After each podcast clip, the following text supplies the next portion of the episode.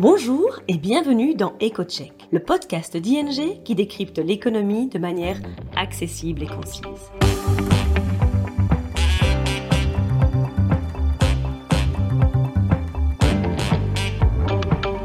Nos experts économistes se penchent toutes les deux semaines sur le sujet brûlant de l'actualité et on explique les conséquences économiques et financières pour vous ou votre entreprise. Aujourd'hui, votre hôte sera Charlotte de Montpellier, senior économiste chez ING.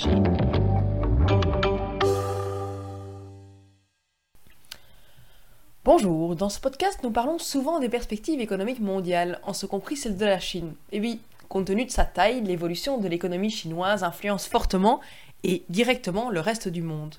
Alors, six mois après la fin de la stratégie zéro Covid dans le pays, c'est le bon moment peut-être pour faire le point sur la situation économique en Chine. Est-ce que le pays finalement a connu une forte reprise après la fin des confinements? Quels sont les défis auxquels font face l'économie chinoise? Regardons tout cela d'un peu plus près.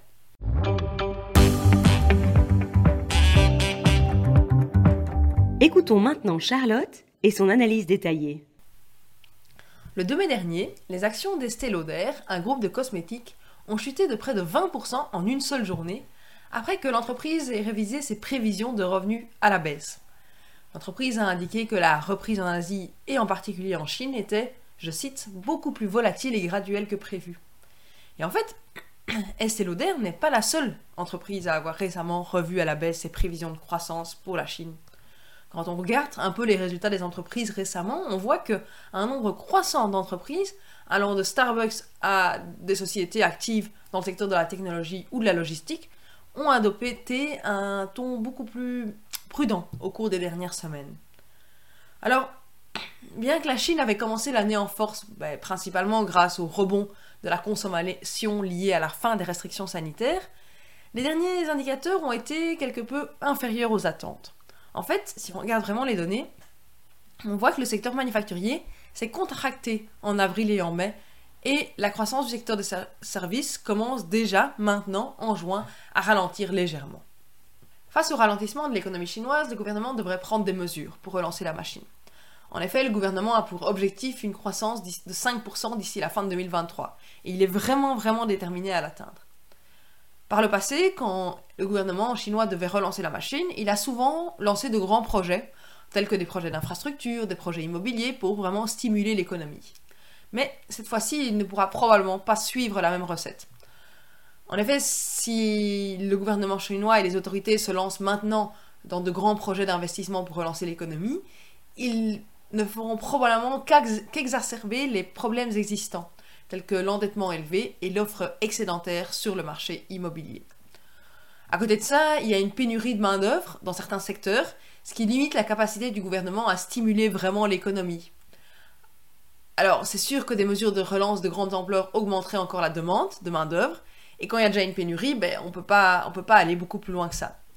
Donc, il semblerait que les mesures de relance supplémentaires seront cette fois-ci moins efficaces que par le passé, euh, ce qui va un peu freiner l'économie chinoise dans les prochaines années.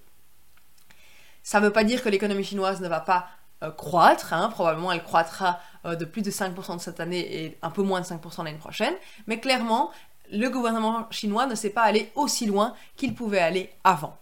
Et en fait, à côté de, cette limite d'action du gouvernement chinois, on voit qu'il y a euh, cinq autres obstacles majeurs, structurels, qui affectent les perspectives de l'économie chinoise. Alors, laissez-moi faire peut-être le point de ces cinq autres obstacles. Le premier problème de l'économie chinoise, c'est le chômage, et en particulier le chômage des jeunes. En avril, le chômage des jeunes de 16 à 24 ans en Chine a atteint un pic de 20 à 20,4% de la population active. Si l'on regarde l'ensemble du marché du travail, la situation est là très différente. Le taux de chômage a en effet baissé à 5,2%. Il y a donc un écart croissant entre le taux de chômage des jeunes et le marché du travail dans son ensemble, qui lui reste assez compétitif et assez tendu. En fait, avant la pandémie, l'économie chinoise connaissait une croissance rapide et les nombreux euh, nouveaux diplômés chaque année n'avaient aucun mal à trouver leur premier emploi. Mais la situation est très différente aujourd'hui. La reprise économique est plus faible et il y a eu trois ans euh, de restrictions liées au Covid. Et par conséquent, ben, il y a beaucoup de jeunes diplômés qui ont du mal à trouver un premier emploi.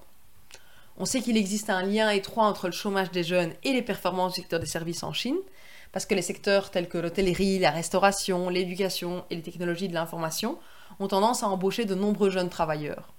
Et ces secteurs sont ceux qui ont été le plus touchés par la pandémie, ce qui finalement contribue aujourd'hui au taux élevé de chômage des jeunes. Une autre raison qui existe également est qu'il y a une forte inadéquation entre l'offre et la demande sur le marché du travail. Une grande partie des jeunes chômeurs ont fait des études supérieures, mais il semble qu'il y ait un décalage entre leur formation académique et les attentes des entreprises en matière de compétences. Le deuxième problème, c'est le secteur immobilier qui préoccupe pas mal euh, à l'heure actuelle. En fait, on a vu que les prix de l'immobilier ont diminué pendant plusieurs mois euh, récemment. Tout récemment, ils ont recommencé à augmenter, mais le nombre de transactions ralentit encore, ce qui indique finalement que la confiance des acheteurs potentiels est encore extrêmement faible. Dès lors, on ne peut pas vraiment attendre une forte reprise généralisée du secteur de l'immobilier. Euh, l'une des raisons pour ça de ça est qu'il y a encore beaucoup, beaucoup de projets qui ont été lancés en Chine, mais qui sont inachevés.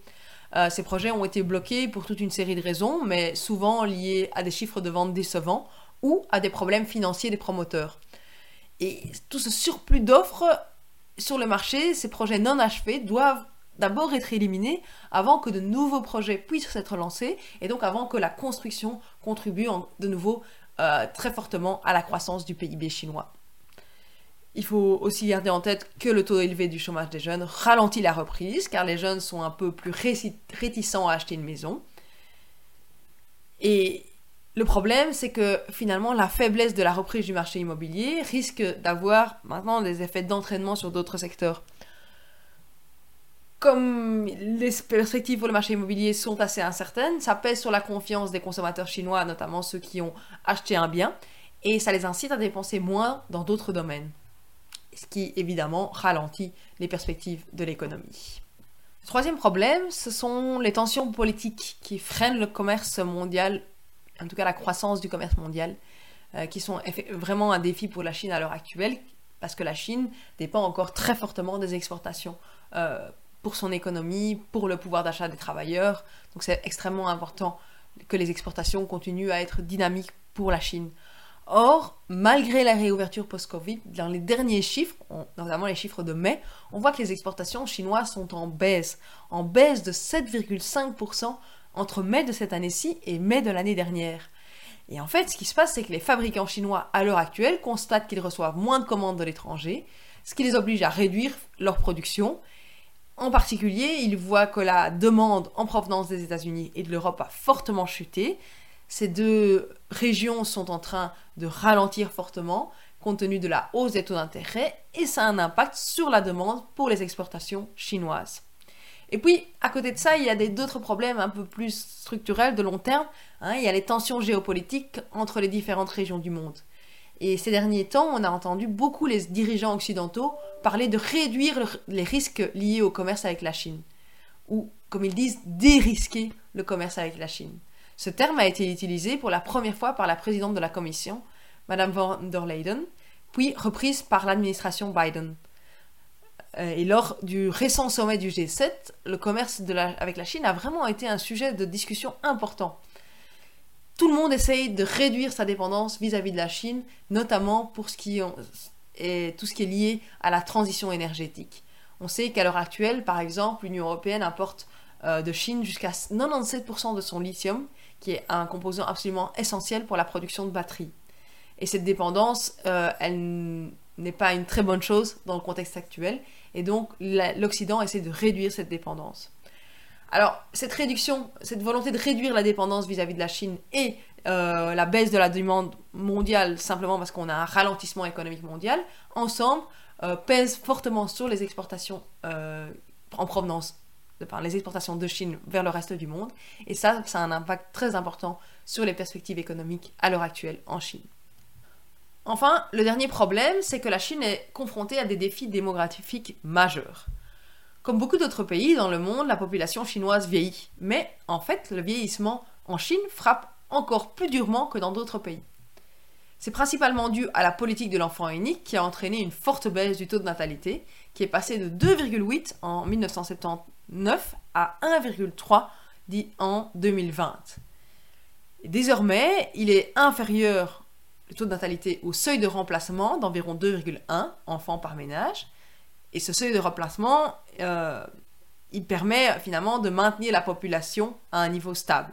Donc actuellement, la population chinoise est en train de décroître. Maintenant, le gouvernement se rend compte du problème et tente de prendre des initiatives pour augmenter à nouveau le taux de fécondité euh, des femmes. Ces initiatives sont par exemple l'octroi d'une aide financière aux familles ayant un troisième enfant et l'allongement des congés de maternité et de paternité.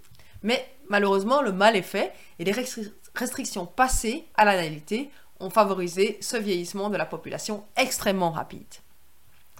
Évidemment, ça amène pas mal de préoccupations. L'une de ces préoccupations, c'est l'augmentation du taux de dépendance. Dans les années à venir, il y aura de moins en moins de personnes en âge de travailler qui devront soutenir un nombre croissant de retraités. Et du coup, dans ce contexte, il fait peu de doute que pour faire face au vieillissement de la population, le gouvernement devra mettre en place des réformes pour encourager les gens à travailler plus longtemps. Actuellement, en Chine, les femmes prennent leur retraite à 50 ans et les hommes à 60 ans. Donc il est assez clair qu'ils vont devoir relever l'âge de départ à la retraite. Mais le, fait que la population en âge de travailler diminue et vieillit, ça a également des implications majeures pour la croissance économique chinoise et le potentiel de croissance dans le futur. Euh, on sait que le système de sécurité sociale sera mis sous pression, on sait que euh, davantage de ressources devront être consacrées aux soins de santé et en pension, et on sait aussi que la main-d'œuvre sera beaucoup moins abondante, et donc ça permettra difficilement à l'économie chinoise de continuer à croître aussi rapidement qu'elle ne l'a fait durant la dernière décennie.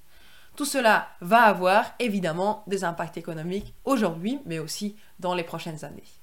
Pour conclure, nous pouvons dire que la reprise économique est en train de s'essouffler. Euh, et que l'économie chinoise est confrontée à de très nombreux défis. Ce qui veut dire que dans les prochaines années, la Chine va devoir adapter son modèle de croissance. Elle ne pourra plus compter, comme elle le fait actuellement, sur les investissements massifs dans l'immobilier et dans les infrastructures pour alimenter l'économie, mais elle devra commencer à investir dans d'autres domaines, euh, tels que les soins de santé, les pensions, tout ça en raison du vieillissement de la population, et devenir un peu plus similaire finalement aux économies occidentales. Je vous remercie pour votre écoute et vous dis à bientôt pour le prochain épisode de ce podcast. C'est tout pour aujourd'hui. Merci pour votre écoute. N'hésitez pas à suivre notre podcast EcoCheck pour ne manquer aucun épisode. Vous souhaitez en savoir plus sur l'actualité économique et financière? Alors rendez-vous sur ing.be slash news et retrouvez toutes les analyses de nos experts.